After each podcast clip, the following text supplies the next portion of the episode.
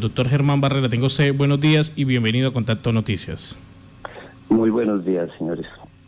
Gracias. Eh, doctor Barrera, eh, quisiéramos en principio que nos ayudara con el tema de saber por qué es tan importante contar en un hospital con la unidad de cuidados intensivos eh, mm, dentro de esta infraestructura, dentro de estos servicios que debe prestar un centro asistencial. Bueno, eh, primero que todo, nosotros somos un centro asistencial y nuestra misión es la prestación de los servicios de salud. Eh, dentro de los servicios de salud está eh, muchas áreas que es nuestra obligación tener dentro de la entidad o habilitarlas para poder atender adecuadamente la población.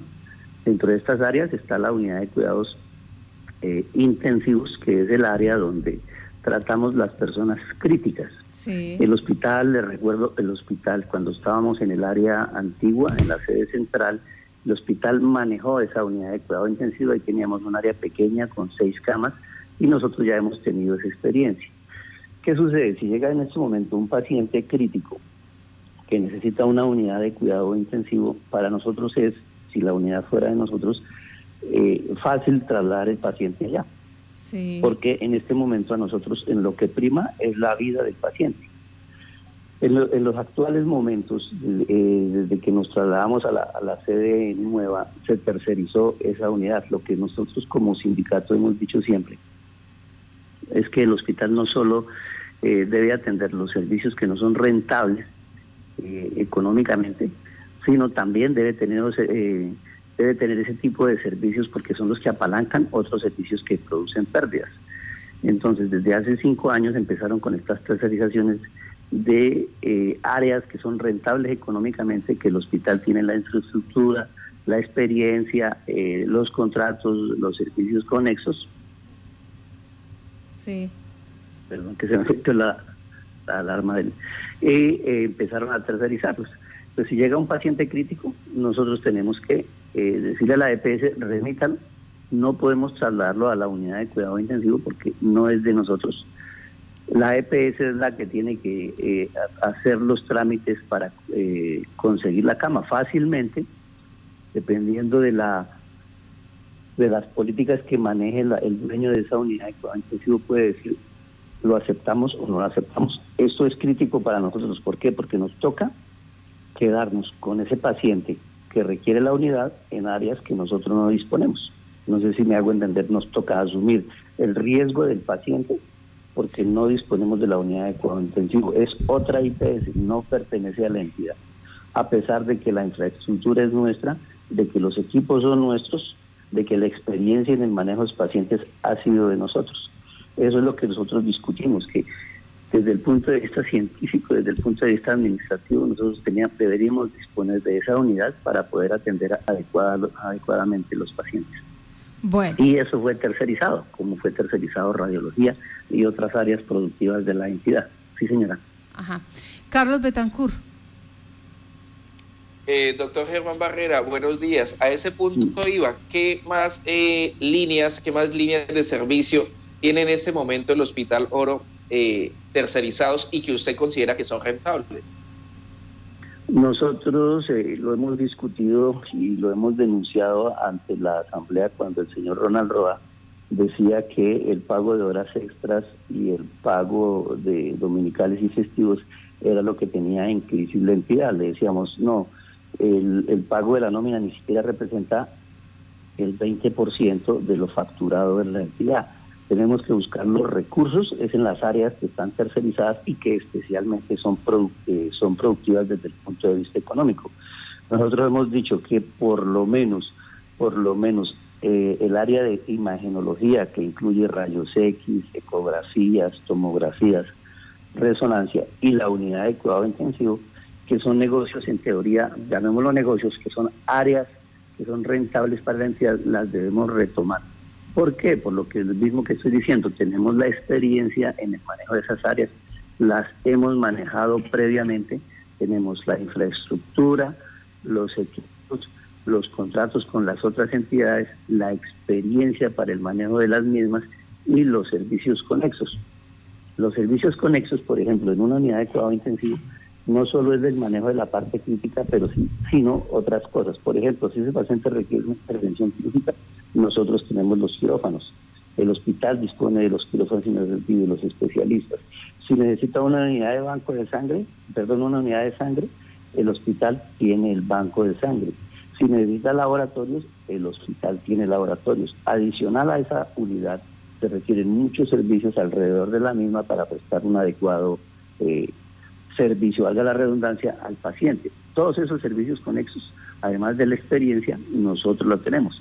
Entonces no vemos el motivo, nunca ha habido un motivo real, válido científicamente eh, y administrativamente para que esa unidad pertenezca, se le entregue a un tercero cuando nosotros la podemos manejar. Carlos. Doctor Germán, ¿y cuál ha sido la justificación para entregarla? Si ustedes consideran y el sindicato dice es rentable, genera, genera recursos y, y es obvio porque pues si hay alguien que la tiene tercerizada, pues no debe estar trabajando a pérdida. ¿Cuál es esa justificación que tiene las directivas del hospital para, para tercerizarlo? Eh, las de la unidad de cuidado intensivo yo las desconozco porque eso fue hace mucho tiempo, el sindicato aún no estaba activo eh, y en ese tiempo no hubo ni siquiera oposición a la misma. En la radiología lo único que argumentan es que el hospital no dispone del personal, pero por ese motivo pues tendríamos que cerrar todas las áreas la mayoría de las áreas porque como le comento y lo, he denunciado y se ha visto también ahorita en la crisis nacional, el 85% del personal asistencial es de contrato, o sea, nosotros en teoría no disponemos del personal porque solo el 15% es de planta. Entonces, el único argumento válido que dicen es que nosotros no disponemos, pero nosotros podemos contratar personal, así como contratamos el servicio de ortopedia, como tenemos contratado el servicio de neurocirugía, como estaba contratado urología, otorrino, la subespecialidad, nosotros podríamos contratar a esos especialistas para brindar la, la atención, porque ¿qué se requiere? Pues médicos intensivistas y eh, en el caso de radiología, médicos radiólogos y técnicos radiólogos. Nosotros tenemos técnicos radiólogos que en este momento en el hospital no están desempeñando esa función, pues porque se tercerizó la unidad. Es más, la mayoría de personal científico que trabaja con Geomédica, que es la, la, la IPS que tiene la unidad de cuidado intensivo, son también funcionarios del hospital. Permítame, eh, Johan Solano. Hola, buenos días. ¿Ustedes tienen eh, algún tipo de estudio o tienen un, promedio de cuánto le generaría al hospital el manejo de la unidad de cuidados intensivos? No tengo datos porque desafortunadamente todas las veces que he pedido la información eh, a la entidad me la niegan. Ha, sido muy difícil que me entreguen información. Eh, yo hice hace en el año 2016 tuve, tuve contacto directo con, esos contratos y en ese momento el hospital estaba facturando cerca de 700 millones de pesos por mensuales por radiología. Eh, de esos 700 millones de pesos mensuales por radiología, el 60% se iba para, para el tercero. O sea, me explico de otra forma, si el hospital vende un examen que valga 100 pesos, el hospital de esos 100 pesos que está poniendo, las instalaciones físicas los equipos, los pacientes, que los pacientes donde nosotros llegan ese al hospital y apenas recibe 40 eh, pesos. Una persona que es un tercero se lleva el 60%. Me tocaría revisar, pero no tengo en ese momento acceso a, los datos, pero eh, esa era la facturación cercana a, eh, aproximada de lo que en ese momento se manejaba con el servicio de radiología.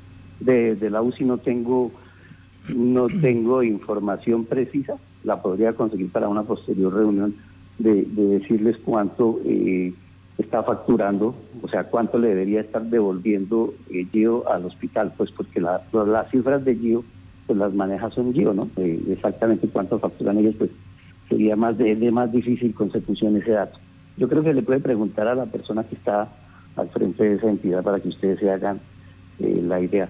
Otra, antes que me olvide, otro, otra razón que siempre argumentan es el músculo financiero.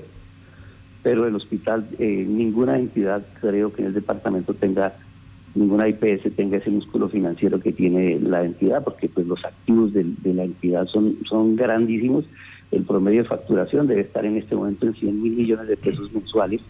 Ninguna otra IPS va a tener ese músculo financiero de 100 mil millones de pesos mensuales para disponer.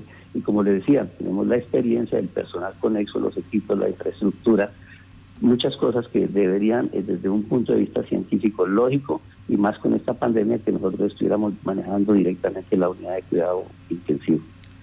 Doctor Germán, eh, escuchamos siempre a los sindicatos y a los eh, trabajadores en sanidad una expresión, si van a tercerizar la UCI, también tercericen urgencias. ¿Por qué tercerizan solamente la carne pulpita y dejan el hueso? Haciendo referencia a esta apreciación porque es que urgencias no es tan no es tan rentable como la unidad de cuidados intensivos, ¿qué es lo que pasa ahí? Sí, desafortunadamente, pues hablando ya en términos como de negocios, porque desde hace de un tiempo para acá eh, la, salud se volvió un negocio, la vida de la gente se volvió un negocio. Eh, es así, hay, hay sitios, servicios de la entidad que no son rentables desde el punto de vista por eh, la tasa de retorno, o sea, la, la cantidad de, dinero que podemos cobrar por, esos servicios.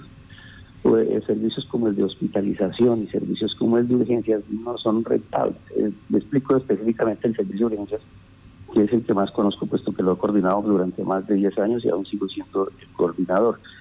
Porque usted eh, tenga un paciente, que tener, así tenga solo un paciente en el día, tiene que tener toda la infraestructura del hospital y todo el personal científico disponible o presencial en la entidad para atender a esos pacientes. Y como le digo, a veces, por ejemplo, un paciente crítico, un paciente de los que frecuentemente nos llegan, que, que, son accidentados y que llegan politraumatizados, o sea, con traumas en la cabeza, traumas en las extremidades, traumas en el pecho, traumas en el abdomen. Esos pacientes requieren muchísima gente, mucha gente en ese momento, y lo que podemos cobrar no se justifica por todo lo que el hospital debe pagar, tanto en honorarios como en salarios para atender eh, esa persona. ese tipo de negocios no son, no son rentables. Por ejemplo, consulta. Consulta también, eh, hemos hecho eh, mucho las cuentas y, el margen de ganancia es, es mínimo, sino que son servicios de puerta de entrada para los servicios que sí son eh, rentables económicamente, que son radiología, quirófanos, en el caso de cirugía programada, y eh, las unidades de cuidado intensivo. Permítame, o sea, consulta, hospitalización y urgencias no son tan rentables y en algunos casos no, son, rentables. ¿sí? Ahora voy, a esa a ese interrogante. ¿Consulta, hospitalización y urgencias están tercerizados? No, no, señores. Ahí sí nadie los aceptaría, ¿no? Nadie vendría, ya nadie metería recursos para tomar esos negocios, entre comillas, pues porque van a dar pérdida. Entonces lo que nosotros decimos, la entidad debe funcionar como un todo, así como tiene servicios que dan pérdida, debe tener eh, compensarlos con los servicios que son rentables económicamente. Si la entidad no retoma estos servicios, el hospital en un futuro no muy lejano se va a quebrar, porque ya no hay los ingresos por la industria petrolera, ahorita con esta crisis por eh, el coronavirus que se redujo por lo menos los ingresos en urgencias, se redujeron en la mitad el número de pacientes que acuden, vamos a tener serias dificultades. Y si no disponemos de los servicios que son eh, rentables económicamente, la comunidad estará lamentando en un futuro muy lejano el cierre del hospital. Por eso es que nosotros le hemos dicho, señor gobernador, le hemos expuesto con cifras, le hemos dicho a la Asamblea, la Comisión de Salud de la Asamblea conoce el problema y también ha oficiado al señor gobernador de que tenga en cuenta que esto es una decisión política. Le hemos dicho, el hospital, la salud de los casanareños no puede depender de un solo individuo y especialmente un individuo que no tiene experiencia administrativa, que únicamente ve el enriquecimiento personal y que eh, no toma las decisiones pensando en la comunidad, sino pensando en el bolsillo de él. Que siempre nosotros le, hemos dicho a la comunidad y lo sigo sosteniendo y, y lo sostengo ante, ante los organismos de control, que el señor Ronald Roa se posicionó fraudulentamente en la entidad sin reunir los requisitos y ahí vemos los resultados. Ahí vemos los resultados de, cómo ha sido manejada la entidad. Doctor Germán, esta decisión pues depende también de la junta directiva. ¿Conocen ustedes eh, cuál es la posición de la junta o de los miembros? Pues desafortunadamente los miembros de la Junta Directiva son seis, eh, dos representantes del estamento político administrativo, que son el gobernador o su delegado y la secretaria de salud o su delegado. Entonces también dos estamentos del sector científico, que son un representante de los empleados del, área de la salud del hospital y un empleado, eh, perdón, un representante de los gremios de científicos del área de influencia y dos representantes de la comunidad que están dados por un representante del Comité de Participación Comunitaria y un eh, miembro de los gremios de la producción. Desafortunadamente, por lo que nos enteramos, eh, en el caso de solicitar eh, la prórroga, perdón, que se continuara, se me fue el término en este momento, que se diera continuidad a otros cuatro años al Roa. Pues, nos enteramos que la Junta Directiva, la mayoría, con excepción del estamento político administrativo, estaba en contra de, esa prórroga. Desafortunadamente, pues eh, eh, la Junta Directiva no ha estado conectada, no ha entendido la importancia, la trascendencia de estos temas y eh, está apoyando muchos ideales del señor Roa. Y en eso también quiero que sea explícito y lo digo de frente con la comunidad. El principal motivo para tercerizar los servicios es la comisión que se recibe por la tercerización de esos servicios la comunidad científica, la comunidad casanareña, todos, todos los actores de, de, esta comunidad deben entender que se está negociando con la salud y la vida de los casanareños por una comisión, por una coima que se recibe al tercerizar los servicios. Y eso quiero que le quede claro a la comunidad porque no hay ningún argumento administrativo ni científico válidos para que esos servicios se estén tercerizando.